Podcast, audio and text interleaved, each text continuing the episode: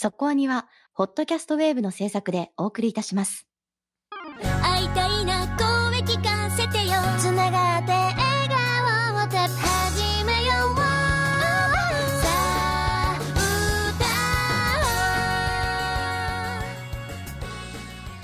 ディープじゃなくそこそこアニメを語るラジオそこアニ。そこに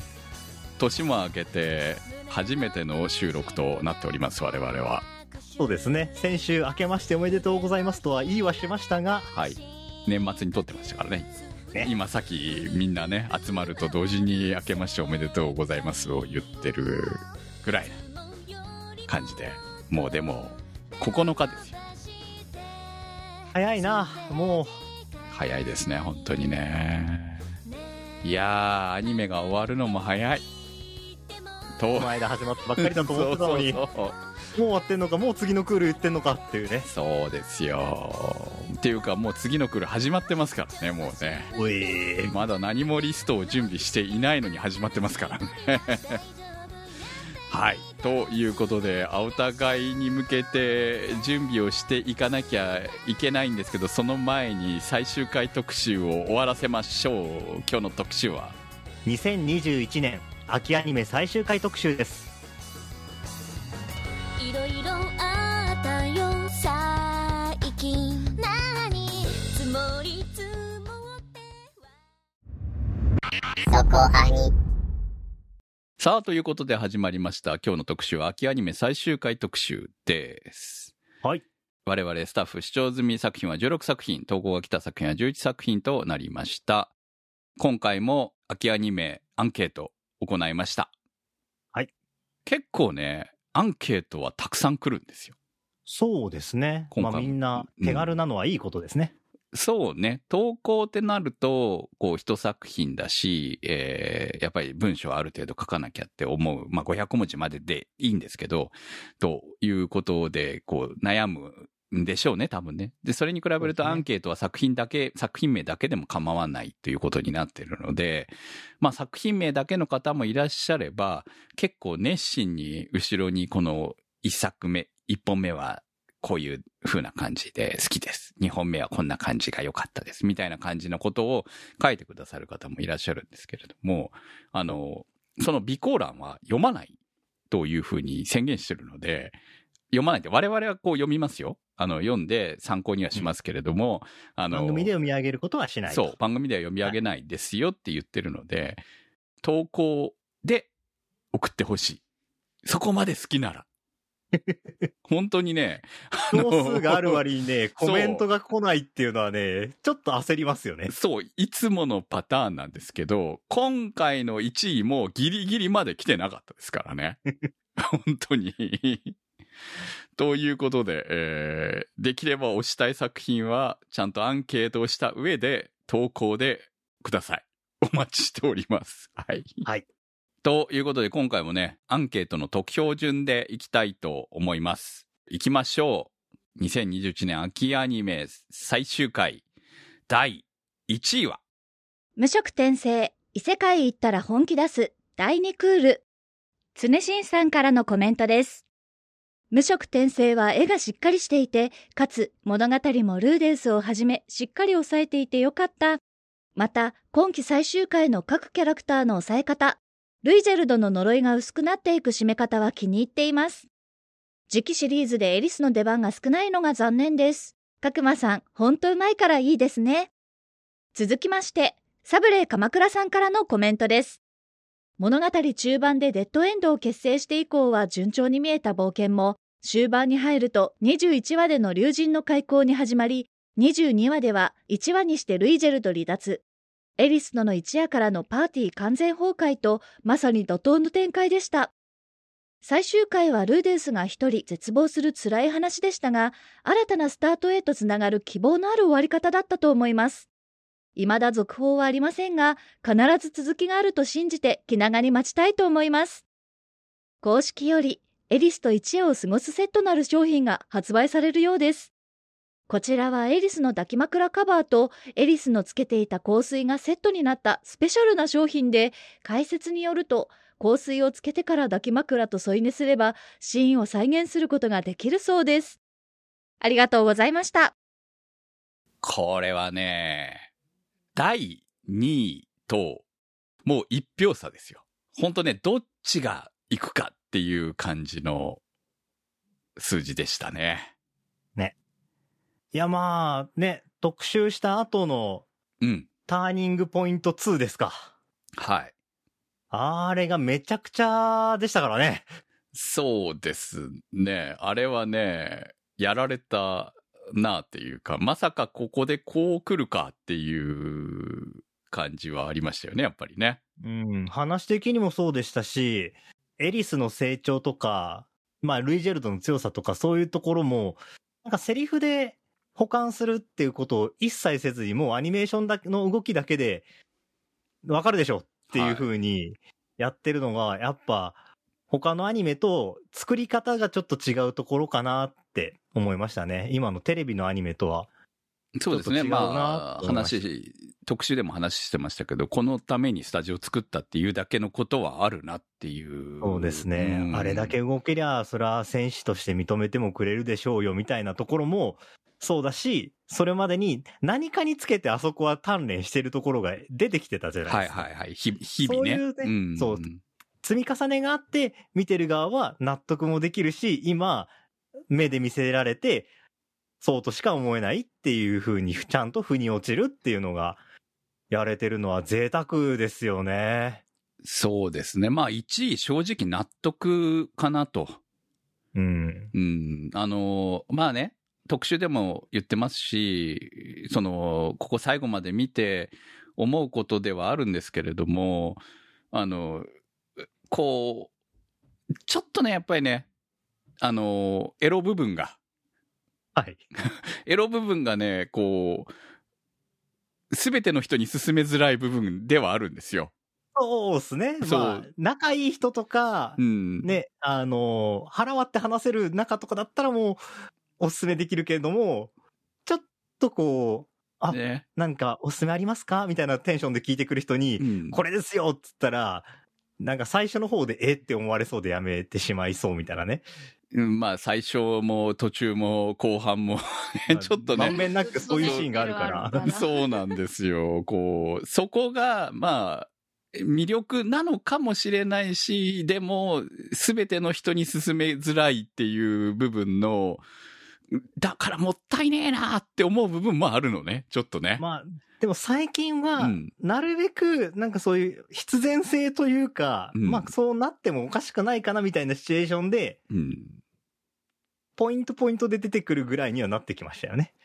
うん、そう、そうだと。最初の頃とかはね、うんお父さんとお母さんのあの、声とかは、毎日やってるから、あの、夜になるとその声が聞こえるっていうのをちゃんと入れるじゃないですか。はい。まあ大事、ね、まあね、生活っていうのはそういうことなのかもしれないので、別にね、防音がそんな整ってないようなあんな世界じゃ、そりゃそうは聞こえてくるだろうけれどもさ、え、それ全部出すの？みたいな感じだったので。この辺はちゃんとやりますってう言って、ん、あのだからね。音に入れちゃうからっていそうなんですよね。そこをサービスなのか、こう、どうなのかっていうところは、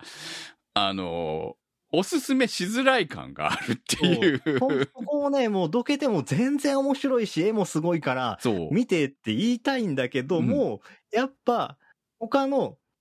ね？あのまあ、だ、例えば、2位、例えば作3位の品としては作品と見るとね。そうそうう、んそうなんですよ。でその辺も、は敏感になる人も多いからね。そうなんだよ。まあ、時期的にねっていうのもあって、うんっていうのもあるんですけれども、でも、第1位に納得せざるを得ないというラスト数話でしたね。そうですね。でも私第2クール見て、今までこう、エロシーンって結構コメディというか、ちょっとコミカルな感じで描かれてる部分だったから、こう、エリスとそういうことになるときに、あ、なんか、そういう風になっちゃうんだって思って見てた部分もあって、その、言ったら、こう、ルーデスと同じ感覚だったんですよ。はいはいはい。だから、その次のシーンの絶望感みたいなのが、やっぱり意外性っていうのがすごくあって、まあそういう意味では伏線みたいな感じで、ちょっとそこは、なんか意味を持ったなっていうふうには思いましたね。ああ、確かにエリスとは関係を持ちそうな空気感だけはずっとありながら、でも、それはないだろうという視聴者側の目線で見てるわけだからね、やっぱりね。そうですね。だからこの作品ってすごくそういう、こう小出しにしてる部分で、こうルーデウスと同じ感覚で、一日一日過ごしていくような感覚になれるなっていうのはすごくあるので、まあそういうエロシーンとかも、後でこう聞いてくるスパイスみたいな感じで捉えられる、まあ第2クールだったので、まあ例えば次の期とか行った時にまた何かそういう風なテイストになるんじゃないかなってちょっと期待してしまう部分もあるぐらい作り込まれてるなと。はい。積み重ねがうまい分、それを崩すのも、ちゃんと効いてくるっていう感じですよね、これね。そうなんですよ。なんかこうエロもそうだし、その、エリスのこう毎日の積み重ねも次のシーンのやっぱ絶望に効いてくるところがあるので、ここがすごい癖になるなと思いますね。いや、まあ、とにかく1位に納得っていう意味では、本当に、最後に、私の中では最後に大逆転みたいな感じでしたね。いや、もともと面白いんだよ。もともと面白いんだけど、最後にもっとぐんと上がったっていう感じ。伸びた。伸びたよ。やっぱ、こう、100まで行ってたのがまた伸びたって感じだったね。いや、そのぐらい、この、無色転生はラストにやられた感っていうのはありましたし、で、何よりもの驚きは、えー第3クール決定っていうのがあるに違いないと踏んでましたから、はい。それがなかったことですね。いや、まあ、いとはいえ、とはいえですよ。はいあのはい引きで、しかうんもご視聴ありがとうございました。いつものね、はいあの、は来週のサブタイこれですっていうのとかね、い。はい。ほんと BGM も一緒だったから、まあ、やる気満々だけれども、まあ、詳し振り、い時はまだ振り決まって的にはね、ちゃんと次のクールのキャラクターが出てきてましたからね、最後にね。あれ誰なんだよ。あれ、あの、あの、誰？サングラス誰を、サングラス誰？みたいな、そんな感じも含めて、まあ知ってますけど、うん。でも、そういう学園編になるんですか？が、おをやる気満々なんだろうなというのは想像はつくんですけれども、まあただいつやるのか、えーそういう話は一切出なかったので、まあイベントとかでの発表なのかなとは思いますが、えーそうですねはい。非常にあの納得の第一、今期おすすめ第一位だったのかなと思います。エロが苦手じゃなきゃぜひ、もう、ワンクールから見てください。いや、苦手でも見た方がいいと思いますよ。うんうん結構その辺はこう見れるエロかなとは思うので、うんはいちょっ。と試しに見てほしい気持ちはありますね。そして第2位は、ブルーピリオド。こちらはもう来週の特集にすることにしました。私、一気に見たんですよ。アウタガイ以降見てなかったんで。アウタガイの時に話をしてましたよね。確か4話か5話ぐらいまで一気に見ちゃったと。で、あ、このまま最後まで見ちゃったらまずいと思って止めたっていう話をしてたはずなんですが、えーそこからずっと止まってたんで、最終回特集に向けて見たんですけれども、いや、すごいすごいすごい。納得の2位でした。ということで来週特集なので、今回コメントいただいた方のコメントは来週読ませていただきたいと思います。もし再度投稿していただければそちらの方をお読みします。はい。納得のもうほんと接戦でした、1位に。はい。この作品、この時期やるの本当ひどいなって思いながら私は見ていました。ああ、まあ受験のね、時期でもあるからね、なおさらね、っていうね。はい。そして第3位。大正乙女おとぎ話。笹メガネさんからのコメントです。このアニメの最大の魅力でもある、ゆずきがとても可愛かったですね。玉彦と過ごす時間の中で、嬉しくなったり、恥ずかしくなったり、照れてしまったりと、いろんな表情が飛び出してくるゆずきを見ているのが楽しかったです。玉彦役の小林さんも、なるべく嫌悪されないようにしたとおっしゃっているように、人によっては好き嫌いが分かれてしまうような暗いキャラクターなのですが、そんなペシミストな彼が、ゆずきと出会い、お互いが初恋に落ちていく様子がこれまた良くて、言葉遣いや着物、建物からも感じられる大正時代な雰囲気の中で描かれる甘酸っぱい純愛模様は印象的でした。他の恋愛もののアニメにはキスシーンがないこともたまにあるのですが、玉彦とゆずきは結構な回数のキス、いや、接吻をしていて、そんな感情が爆発してしまうところも個人的にはプラスでした。いろんな人が集まって、いろんな影響を受けて、見えている世界がどんどんと変わっていく気持ちよさを、玉彦たちの姿を通して感じることができました。令和の、さらにコロナ禍のこんな時代だからこそ、このような人との出会いから生まれる喜びに感慨深くなってしまうのですかね。はい、ありがとうございます。私、青互いの時からも一押しの作品だったんですけれども、ずっと通して癒し枠でしたね。いやー、可愛かったですね。可愛かった。こう出会いで人生変わるってあるんだなーって思うような、すごくいい話じゃないですか。ずっと出会ったことでみんな変わって幸せになれて。うん。あんなに死にたがりだったのによかったねって思いました。ねえ。ねもう、もうわだかまりがあった家族ともなんとかこう、うまくいくようになった人もいるし、まあちょっとだけでも心が通った瞬間もあったような気がするし、はい。強くなりましたよね、玉彦くんはね。ねえ、本当素晴らしいいい男の子になりました。うん。うん。あの、大正時代ならではだと思うんですけれども、あの、チューをするのもはばかられるっていう、なんとハレンチなっていう感じで、あの、お互いあわあわしているところがね、うぶうぶだ、うぶうぶかよっていう、もうキュンキュンしまくりました。めっちゃくちゃあそこら辺もか、いいな、もうかわいいなって感じですよね。ねえもうこの続きも結構見たいなって思っちゃうほど素晴らしい恋愛、大恋愛だったなって思いそうま。ですすね。本当に大恋愛ですね。あやっぱ大正時代を舞台にすると、絶対大震災って出てくるじゃないですか。はいあんなに、こう、穏やかな世界というか、まあ、ちょっと辛いこともありますけど、幸せがいっぱいあるような世界に、突然の悲劇がこう、訪れる瞬間みたいなのが作中で来ると、やっぱ来ますよきね。ますね。結構私もショックでした、あれ見たときに。え？こんな展開ありだろうって思って。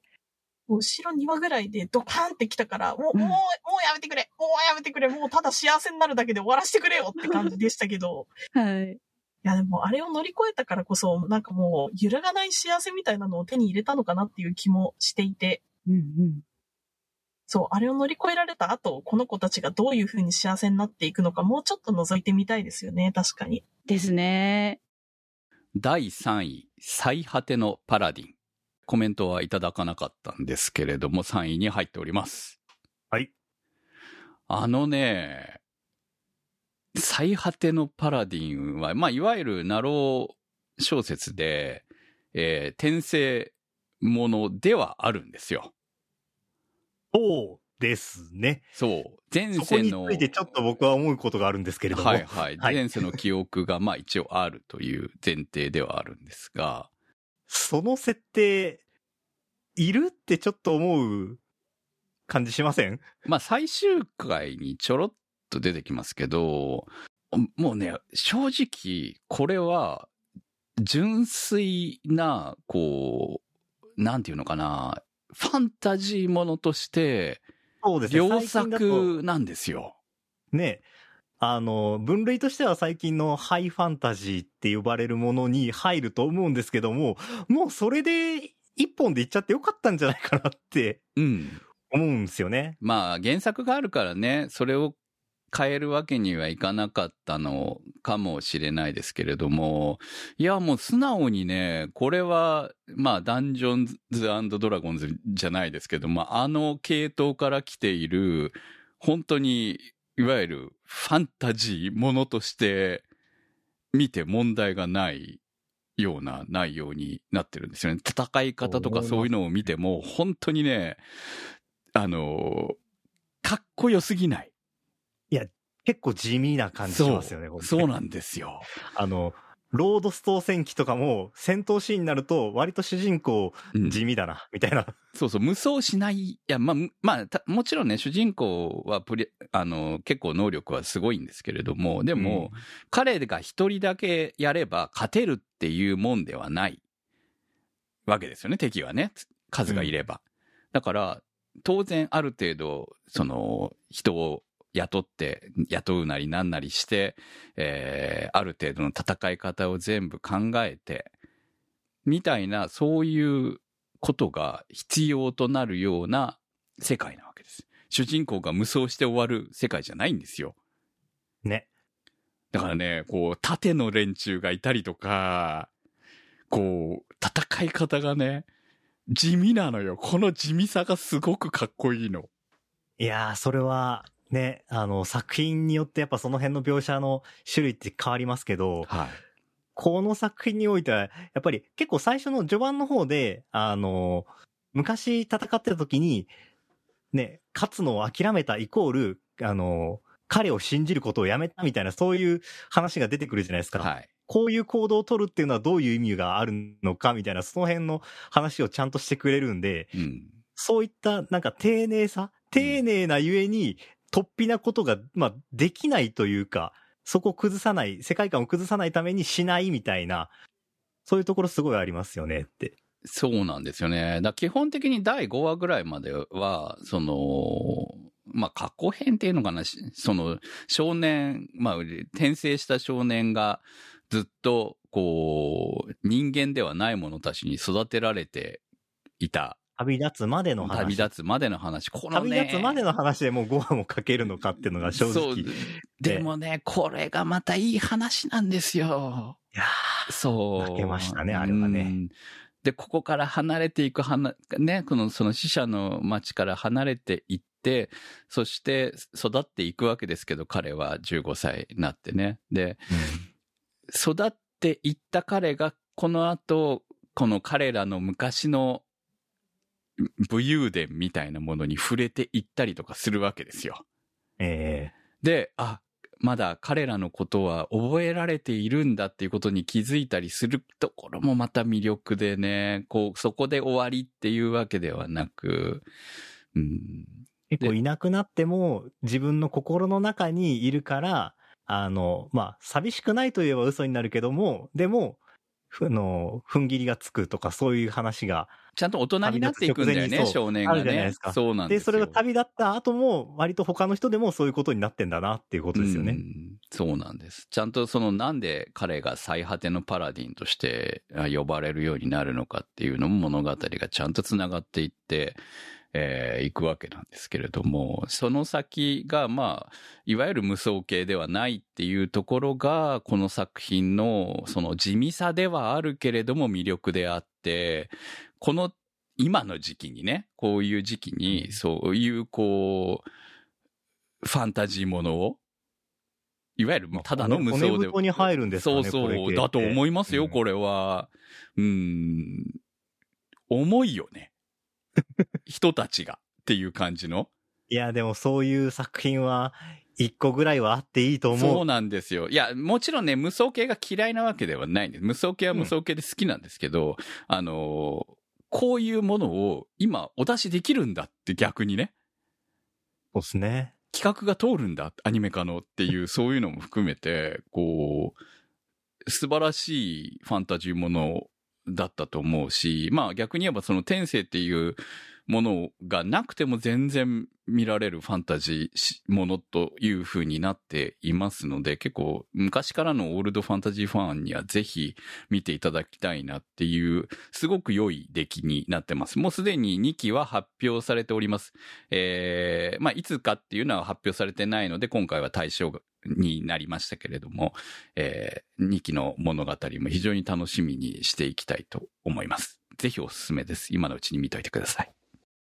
第5位。見える子ちゃん。ヘビさんからのコメントです。今期は断然見える子ちゃん推しです。1話ではサービスカットが目立っていましたが、だんだんとシナリオが面白くなってきて、夢中になって見ていましたし、何より、もののけの怖さが際立っていて、本当に怖かった。また、最初はもののけに対してひたすらスルーすることで事なきを得ていたミコが、花、マリアの同級生や全先生と過ごすことにより、だんだんと成長する様子も面白かったですし、店を畳んだゴッドマザーもこのままじゃ終わらない感じですし、謎の守り神様のカウントダウンもどうなるのか気になります。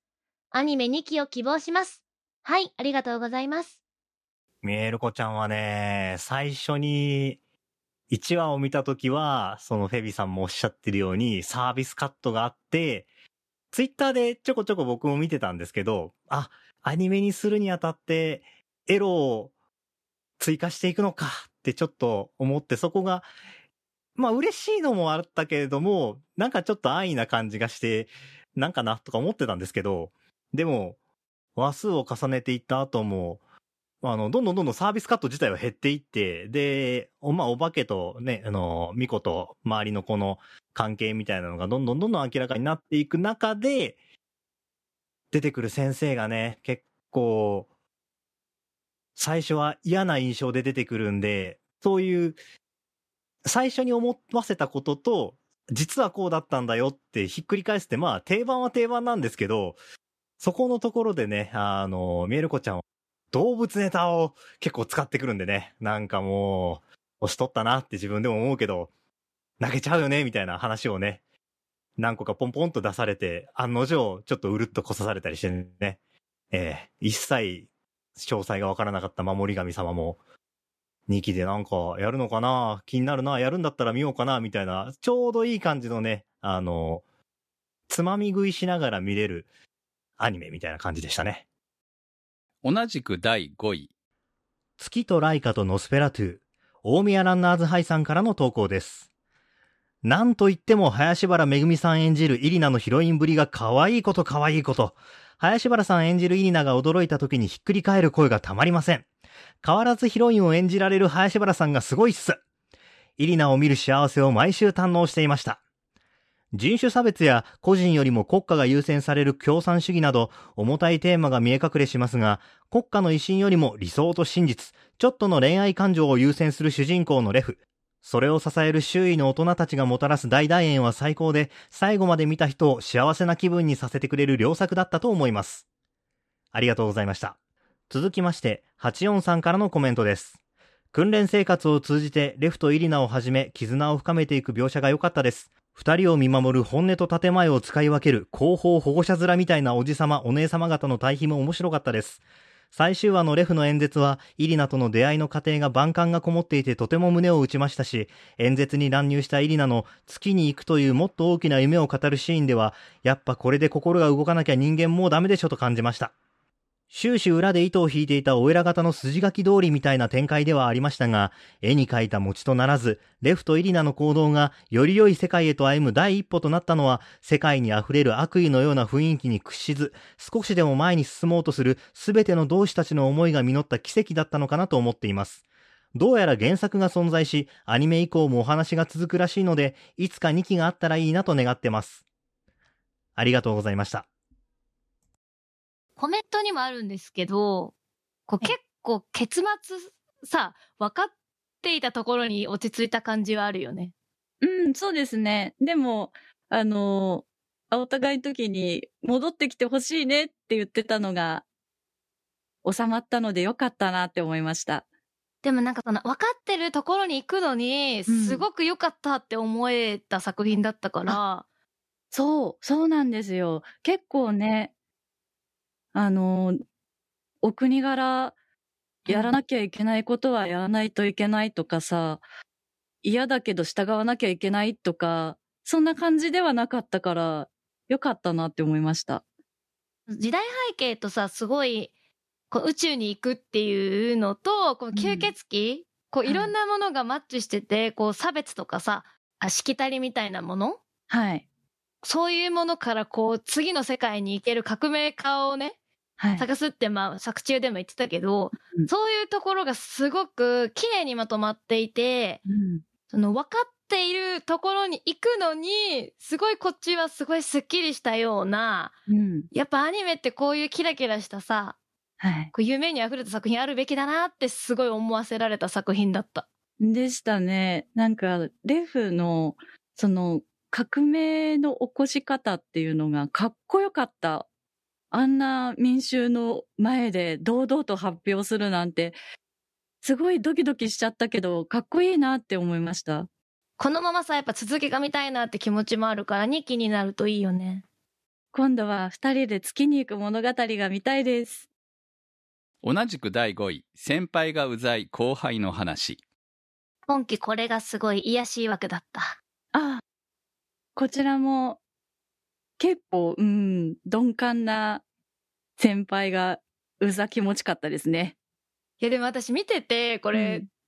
結構後輩っていうか、五十嵐ちゃんの方が、もう言ったらめんどくさい女だなと思って、こう、五十嵐ちゃんが先輩のことうざいって思ってるけど、実際は逆なんじゃないかなって見ながらずっと思ってて、だって先輩はすごいいい人じゃない？確かに、あんなにね、熱く構ってくれるし、そう、めっちゃあの先輩が欲しい、私は。わかる。め私、あの会社にね、入社したい。いいね、ほんといい会社でしたね。あんなにイベントもたくさんあっていいなって思いました。うん。うん私、あと、そのサブキャラクターの、はい、風間くんとはい、桜井さはい。んの話の方が途中からもうね、気になっちゃってさ。わかります。私もあのカップル大好きでした。めちゃくちゃ良くない？いい。あの二人の話の世界線もめっちゃ見たいですね。そう。だから続きがね、やっぱりね、うん見たいなって思って、うん。こう、これからね、その、みんなどうなっていくの？っていう感じで、まあもちろん、切りよくは終わったんだけど、はい。ぜひね、こう、癒し枠としてね、また続きをやってほしいなと、すごい思いましたね。あ、そうですね。結構、あの、日々の日常アニメだったので、何話から見ても、何話で終わっても、面白い、いい見方ができますよね。なんか一話完結っぽいからさ、どこから見ても見れる感じはするから、まあ気になった方はね、途中の、まあこの話見てみようかなっていうタイトルとかでね、気になるもの見てもらってもいいかなと思いますね。はい。絶対キュンキュンできると思います。第8位。コミさんはコミュ障です。チャイロー・ブラウンさんからのコメントです。1点目は作画のクオリティ。第1話の冒頭のコミさんと只野くんとの出会いのシーン、さらに黒板での会話シーンはとても綺麗で素晴らしかったです。2点目は個性的なキャラクター。特に誰とでも幼馴染であり男女の区別がないトランスジェンダー的なキャラ幼馴染の明るさが物語に良い刺激を与えていました。3点目はオープニング映像。サイダーガールが歌うシンデレラに乗せたオープニング映像は、コミさんがコミショを超えて友人とつながる様が描かれていて素敵でした。物語全体がとても明るい感じで、見ていて元気になれるアニメでした。はい、ありがとうございます。同じく第8位。世界最高の暗殺者、異世界貴族に転生する。これね、僕は楽しかったんですけど、一つ、まあ、ち注文というか、こうだったらいいなと思うのがありまして、何ですか？あの、途中で、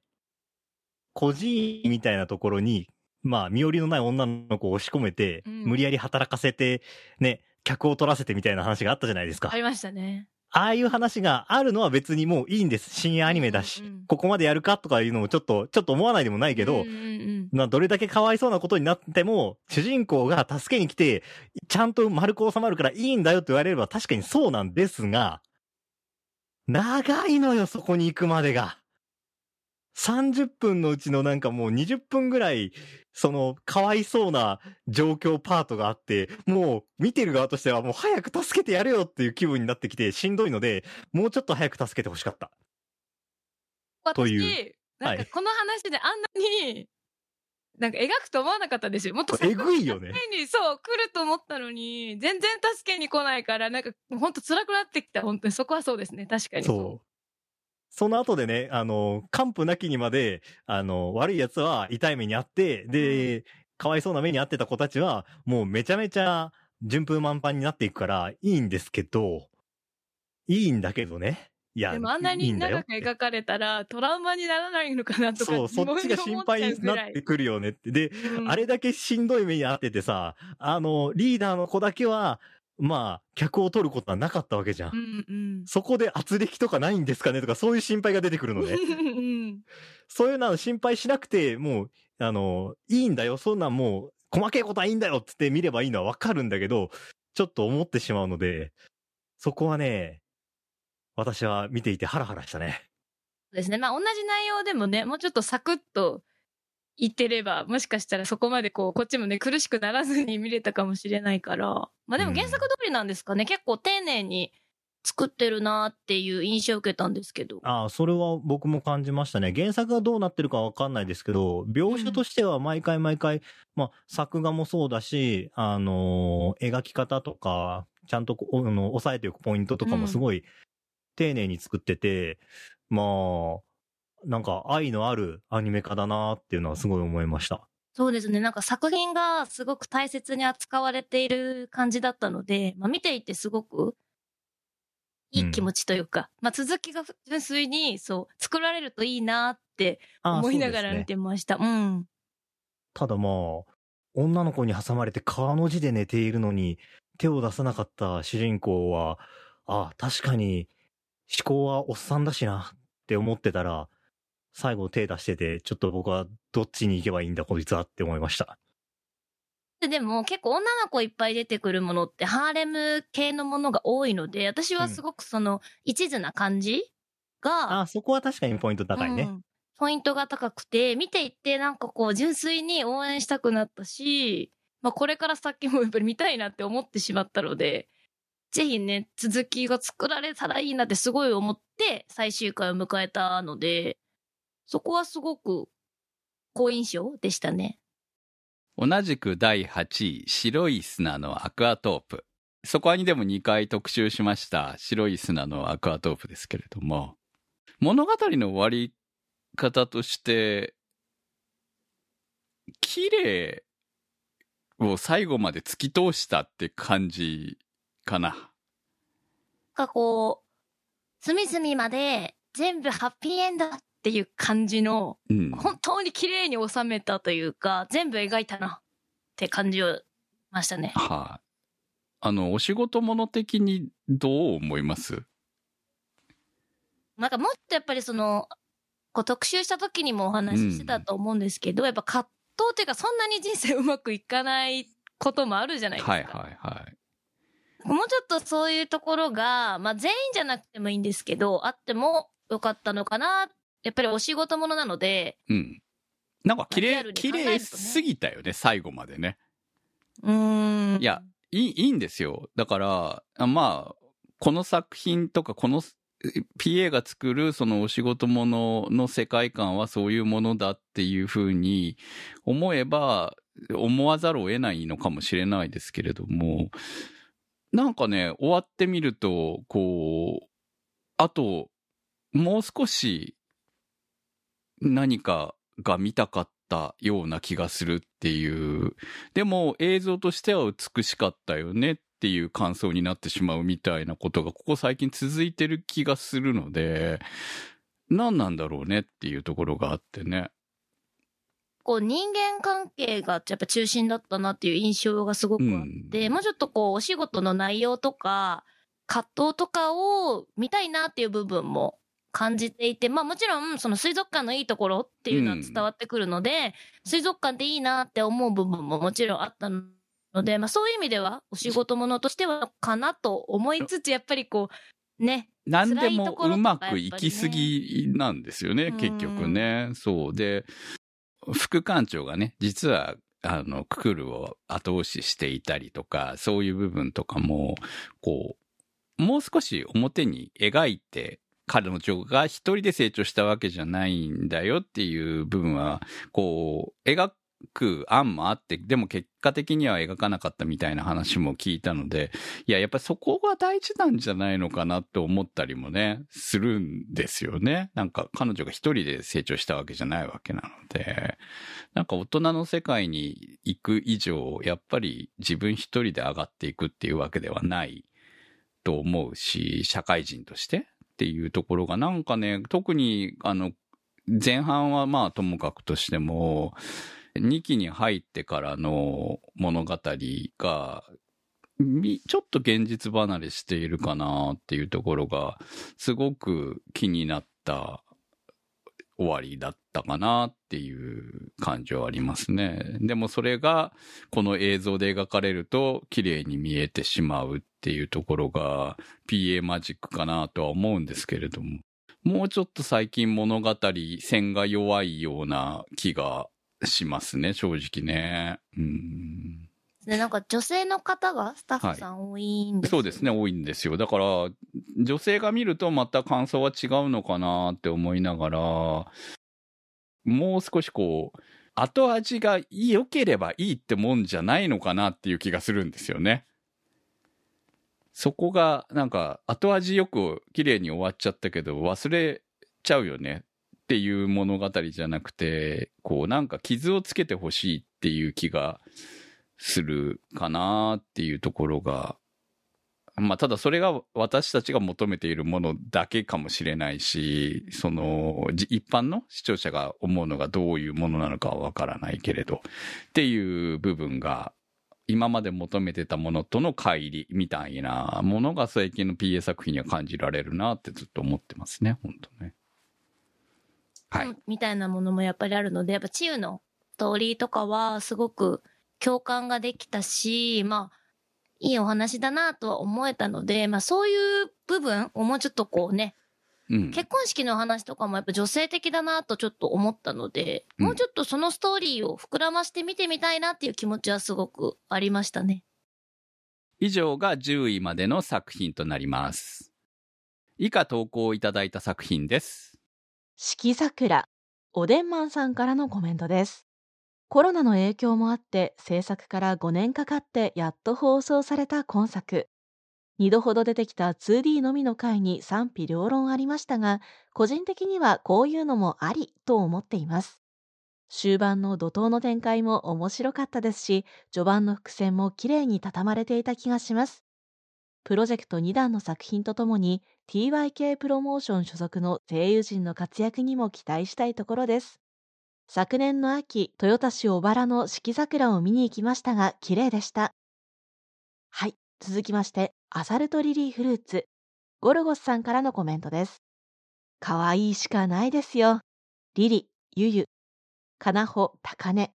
シェンリン、ユージアといったカップルがイチャイチャして、舞様が自由で、楓さんが工場を爆破して、ミリアムが火を吹いて、タズサがライオンに噛まれて、チカルママが廉価にあんこを詰め込んで、カズハが踊って、ヨウがランをお世話して、あかりがボケて、サダモリが突っ込み、フミやトッキーが鼻血を出す。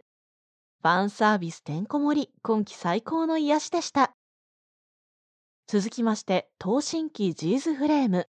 ヒヒさんからのコメントです。原作とシリーズ構成がタイムトラベル少女の山崎治さんということで見始めた本作でした。話は超古代文明が残した巨人ロボットに美少女が乗り込んで異次元空間からワープしてくる謎の生命体と戦うというもので設定が往年のロボットアニメのオマージュにあふれていました。個性的な科学者が登場して活躍するとか懐かしさがありました。私が注目したいのは現在の科学技術の延長線上にある世界観になっているところです。木星付近にいる宇宙船との地球本部の通信に約1時間程度かかるとか、異空間からやってくる DG エネルギーは電気に変換して利用しているなど、実際の科学技術との地続き感が私にはグッときました。敵キャラのネルガルは攻撃がシンプルで DG エネルギーで稼働している機械や施設があるとそれに飛びついて石化した後自爆するだけだけどとにかく数が多くて太刀打ちできないとか派手さはないけどリアルな怖さがありました。とはいえ宇宙船を自家させて棒磁石のようにできるなど謎の設定もあり考察好きとしてはいろいろと楽しませていただきました。ちょっと現代のエネルギー問題について考えさせられたりもしました。3作品続けてご紹介しました。ありがとうございました。次の作品は、まだ第2クールが未完なんで、本来なら対象外になりますけれども、まあ話題作ということで、えー読ませていただきたいと思います。86第2クール。シリコンの谷の近々さんからのコメントです。最終回は先送りになってしまいましたが、投稿させていただきます。質の高い音楽や戦闘シーンのみならず、美しい景色による86たちの心理描写と手抜きのない味わい深い作品でした。第2期の連邦を通して世界がさらに広がりましたが、やはり気になるのは共和国のレーナの生死。シンは無事再会というか、ついに対面できるのか？モルフを倒したその先の世界は？楽しみに見続けようと思います。はい、ありがとうございます。こちらは再放送枠ということで、再放送枠って今までやってなかったんですけれども、これはでも再放送とは言いながら、リミックス版ということで、ポプテピピック再放送リミックス版。ミーシェルさんからのコメントです。単なる再放送だと思っていたら、まさかの声優総入れ替えにびっくり。さすがポプテピピックのスタッフですね。B パートは特に声優さんたちのアドリブが強く出ていて飽きさせない作りになっていました。個人的には高速紙芝居ヘルシェイクやのがまた見られてよかったです。何度見ても面白いし、操演者の手際に惚れ惚れします。リミックス版の映像は多少手を入れていたそうですが、基本的に同じものであるにもかかわらず、次に何が起こるのか視聴者がワクワクできる作品だったと思います。はい、ありがとうございます。普通に再放送をしたら、ただの再放送ですけど、要は中身を全部入れ替えるということ、生産入れ替えるということで、まあ、ね、次のクールをやる前座的にやるっていうのはすごいですよね。これはね。そうですね。毎回変わるので、うん。いやー、誰がどういうアドリブをしたかってなんとなく分かっちゃうじゃないですか。はい違うから。うん。だから、攻めてる人と堅実そうな人がいるのとかもちょっと面白いんですよね。うん、だから、こういうりやり方もあるんだなという再放送でね。この作品じゃなきゃ許さないとかありますよ。普通はね。まあ、でもそれは次のクールへの宣伝になるっていうことなので、面白いなと思いますね。人を入れ替えてやってってほしいですね。面白いから。ということで、コメントは以上となります。そして、スタッフおすすめ枠となります。 takt op.Destinyお互いの時に小宮さんに、タモさん絶対好きだから見てみたらいいと思うって言われて見てみたんですけど、わー、はい私、好みでしたね。やっぱりそうでした。はい。やっぱああいう、こう、ある種の中設定的なものを、綺麗な作画でやられると、それだけでいいなって思ってしまいますね。いや、結構キャラクターが少ないじゃないですか。こういう、こうアプリものに関しては結構多い印象があったので、ストーリー自体はこう、スッキリしてたかなと思いました。ですね。特にその先生にまつわる話とかはかなりしっかり掘り下げてやってたのでいいなと思ったし、その音楽にまつわる話でお父さんをめぐる話とか、ある種モブ的なキャラクターを交えてがっつりやってたので、すごくそこはドラマティックでいいなって思いました。あとなんかこう、このご時世だから思うところなんですけど、はい。これまでできてたことができなくなった時の気持ちっていうのは今割と共感が持てるところだから、その音楽が禁止された世界っていうのは、禁止というかまあ自粛って言葉使ってましたけど、自粛禁止みたいなもんじゃないですかう。ん。なんかすごく響くものがあるなというふうに感じたものでしたね。私、ストーリーが好きだったので、やっぱタクトを応援したくなるというか、そうですね打ち勝。ちたい、うん、打ち勝ちたい気持ちがすごく出てきて、やっぱ最終話に向けて盛り上がっていく感じがすごく好きでした。なんかすごく素直じゃないけど一本気なやつなのも好印象でしたね。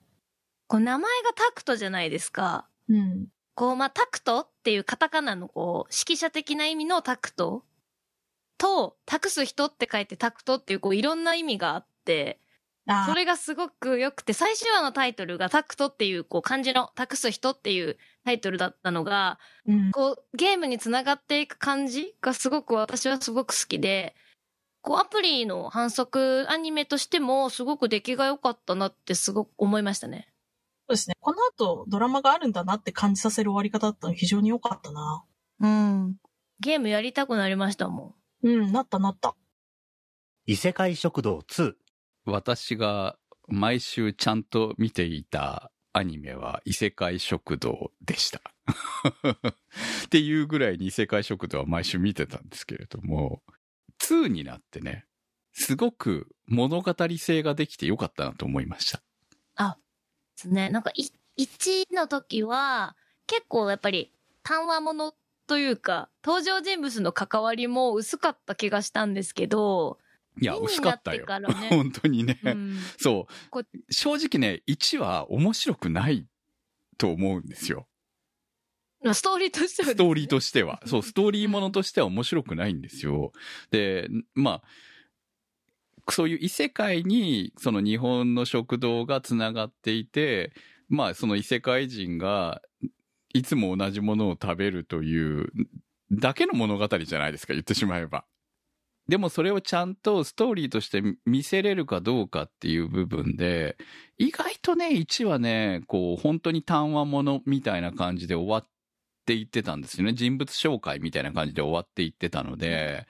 もう少し物語があればいいのになとか、同じもんじゃなくて他のもんも食ってくれよとかやっぱり思ってたんですよね、正直ね。そうしないと物語派生しないじゃんっていうか、なんかせっかくね、その異世界のものが食えるのに、いつもカツ丼しか食わねえのかよとかさ、そんな風に、こう、で、まあ、それが名前となってるっていうところはありはしたんだけれども、って思っていたので、ちょっと残念だなって思っていた部分が、あの、2になって改善しましたね。始まった時は1の漢字で2も続くのかなって見始めたんですけど、どんどんやっぱりこう隣の人とか、はい。こう国の関わりとかも増えてきて、まあメニューを含めてお好み焼きの話とかすごいそれが出てたなと思って、こう海鮮はい、系のお好み焼きと、うん豚とかそういうのを使ったお好み焼きで違う国なんだけどっていう、こう食でうん。そういう国の関わりとかができたりとかして、こう異世界食堂で仲良くなったりっていうストーリー性があったりとか、そういうの面白いなと思いました。まあ最後はね、こう、結婚じゃないですけれども、プロポーズの話もあったりとかね。そう。だからそういうこう、物語性がい広がってきて、しかもこの異世界食堂の過去話まで出たじゃないですか。なぜこの異世界食堂が生まれたのかという、ネタばらしみたいなところまで行きましたよね。だから逆にこれはもう物語は終わりかなっていう風な、なんかね、あの、綺麗にね。綺麗に閉まっちゃったなっていう感じがして、3は作られないのっていう、逆にね、閉まりすぎたなっていう感じがあって、えちょっとね、ある種残念感を感じたっていう、その残念っていうのは、3は作られないですよっていう風に見えちゃったんですよね。私その最終回の次の週に、なんか特番というか、こう遠くのはい。異世界食堂のやつやってたのをちょっと見たんですけど、結構そこで、こう、食の、食レポがあるじゃないですか。はいはいはい。そこが、例えば、もちもちとか、うんそういう擬音は、この異世界だと、まずお餅がないわけだから、うんないんじゃないかって言って書き換えたみたいな話をされてたのとうか、ん。見て、こんなにこだわってるんだろうやっぱこの特番をやるってことは、やるんじゃないのって、それ見て思ったんですよ。ああ、そうだね。まあ、そうまあ全然続くことはいくらでもできるんだよね。原作はあるわけだからね。うんうんそうそうそう。いや、でもまあ、ワンクールのアニメとして考えたら、ここまで綺麗に終わってくれるっていうのはありがたいなとも思いはしたんですよ。どっちでもいいじゃん。ここで終わってもいいし、3期があっても、あれを踏まえて3期があるんだなって思えるっていう意味では、こう、ワンクール作品のお手本でいいじゃないのって思うんだよね、こういうのって。まあ、こうって、まあ、い言ったら癒し枠というか、ちょっとこう、ね、そうそうそうそう。合間に見るような。な作品なんだけれども、うんそこにちゃんと物語をきちんと、その不満だった一一期で不満だった物語を入れて、しかも綺麗に締めるということができたので、あ、2期は素晴らしいなって思ったんですよ、私の中でね。だから、良かったです、本当に。真の仲間じゃないと勇者のパーティーを追い出されたので、辺境でスローライフすることにしました。長い。長いんだよな長いんだよな。略して真の仲間でいいんじゃないですかね、この作品はね、それ、それだとなんかいっぱいありそうなんだよな。そうね、確かにね。うん。いや、この作品は、ね、あ、お互いでも言ってましたけど、ヒロインが可愛く見せられれば勝ちみたいなところはありましたよね、最後までね。終始一貫可愛かったから私は大満足ですね。うん。いやな、途中ね、あのーあ、深夜アニメって、そうそう、こういう感じ？みたいな、ちょっとこう、まあ、正直、あの、大変そうだなっていう、作るの大変そうだなみたいなところが見えなかったわけではないんだけども、そこもね、ちょっと、あの、込みで楽しめた。で、やっぱりその根幹の主人公とヒロインがイチャイチャするところが良ければそれで良いっていうところが、まあ、全力投球というか、そこはもう、常に外さなかったので、この作品は。あの、この作品の一番大事なところっていうのが分かって作ってて、そこがブレてなかったっていうのが、作り手はこの作品をよく分かっているって思って、そうそう。ちょっと感謝した部分ですね。でうん。あとは、おっぱいに並々にあらぬ執着を感じる作画だったという。そういうとこ正直でいいよね。ね、あの、うつ伏せに、ね、寝てるところとかの、こう、押され具合みたいなのもさ、なんかもう、すげえなって思って見てた。あ、スローライフしたいけどできないみたいな感じだったから、やっとスローライフできそうな雰囲気で終わったので、よかったですよね。三角窓の外側は夜。この作品、私以外スタッフ誰も見てないんですけど、すごいこのお話、どんどん後半に行くにつれて良くて、霊が見える書店員と除霊師がこうコンビを組んで、除霊とかこう連続殺人事件の謎を追うミステリーホラーなんですけど、原作が山下智子さんっていう、もともと BL の方で活動されている作家さんなので、まあそういう要素がある。まあ、BL っぽい要素があるお話になってて、結構入り口でそこで、こう前半が特にそういう要素が多いので、こう見るのをやめちゃったりとか、まあもともと初めから BL だからって見ない方も多いと思うんですけど、後半になるにつれて、そんな BL の設定あったくらい、こうストーリー中心のお話になっていって、こう男性二人じゃなくて女性もいっぱい出てきたりとかして、こう、家族の話だったりとか、そういう除霊師たちのお話とか、こう、霊やこう呪いも出てきて、オカルト要素と人間関係のこう複雑さが、すごい緻密で引き込まれるストーリーになってて、キャスティングもこだわりが見えるんですよ。全体的に。こう、平田さんとか本田さんとか、こう、吹き替えを中心にやられている方も多く出てて、特に最終話には、た最終話前2話は、こう、地上波の新アニメでこんな演技が見られるんだって感動したぐらい、すごい、感情がこもっていて、こう、BL 要素も、こう、最終的には、こう、魂のつながりというか、こう、バディものとして好意的に捉えられるようになると思うので、ぜひ、こう、ミステリー、オカルトものが好きな方には、機会があれば見てほしいなと思う作品なので、よろしければぜひ見てください。ディープインサニティ、ザ・ロスト・チャイルド。いや、この作品もアプリ原作系なんですけど、あの、マルチメディア展開をしていて、えー漫画版と、このアニメ版とアプリ版があるんですけど、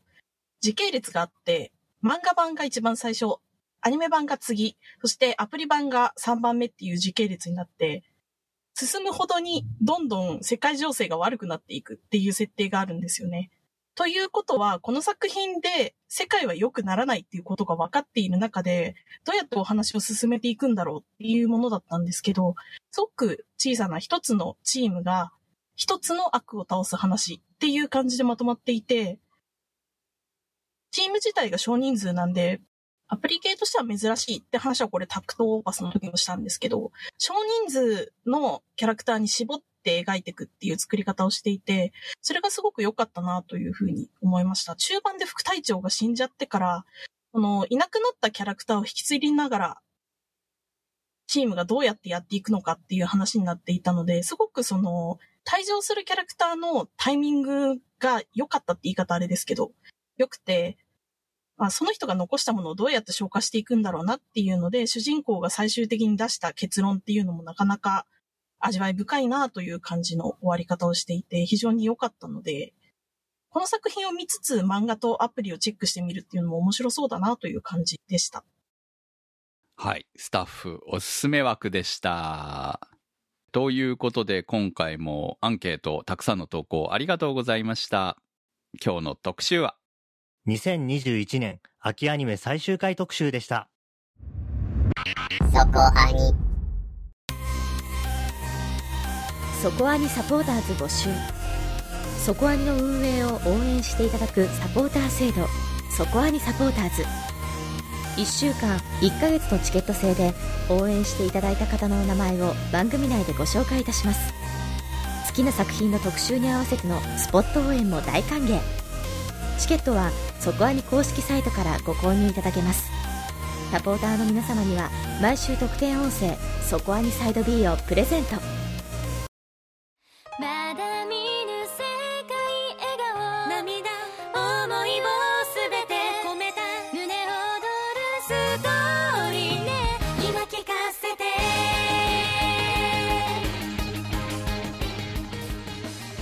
お送りしてまいりましたそこはにです。えーはい。最終回やっと終わりました。まあ終わりましたけど、来週の特集がありますから。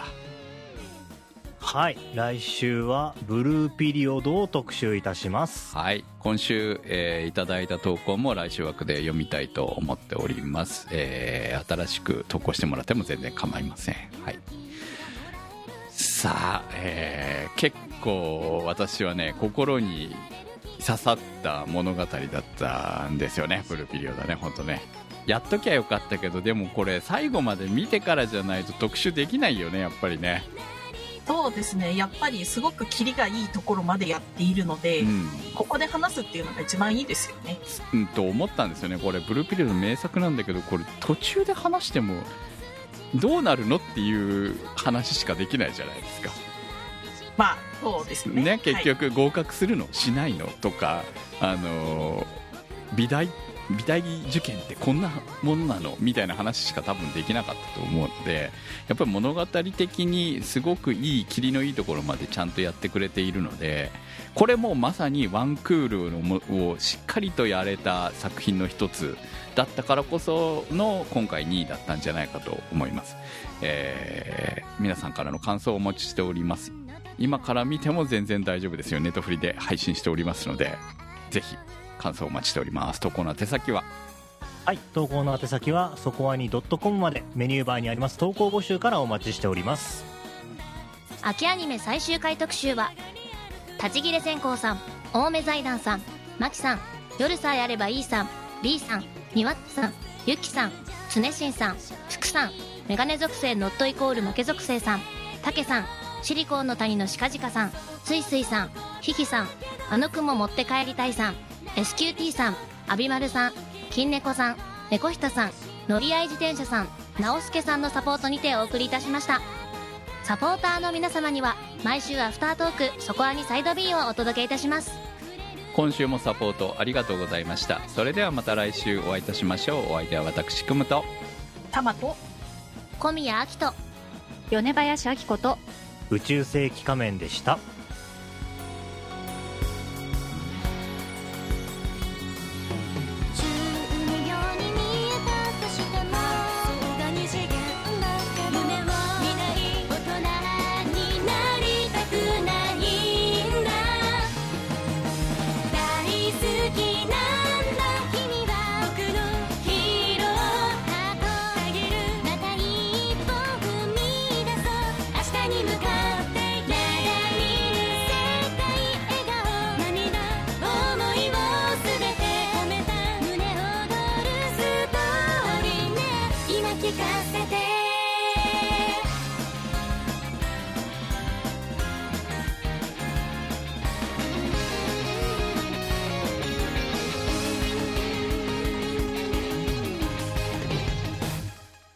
そこはにはホットキャストウェーブの制作でお送りいたしました。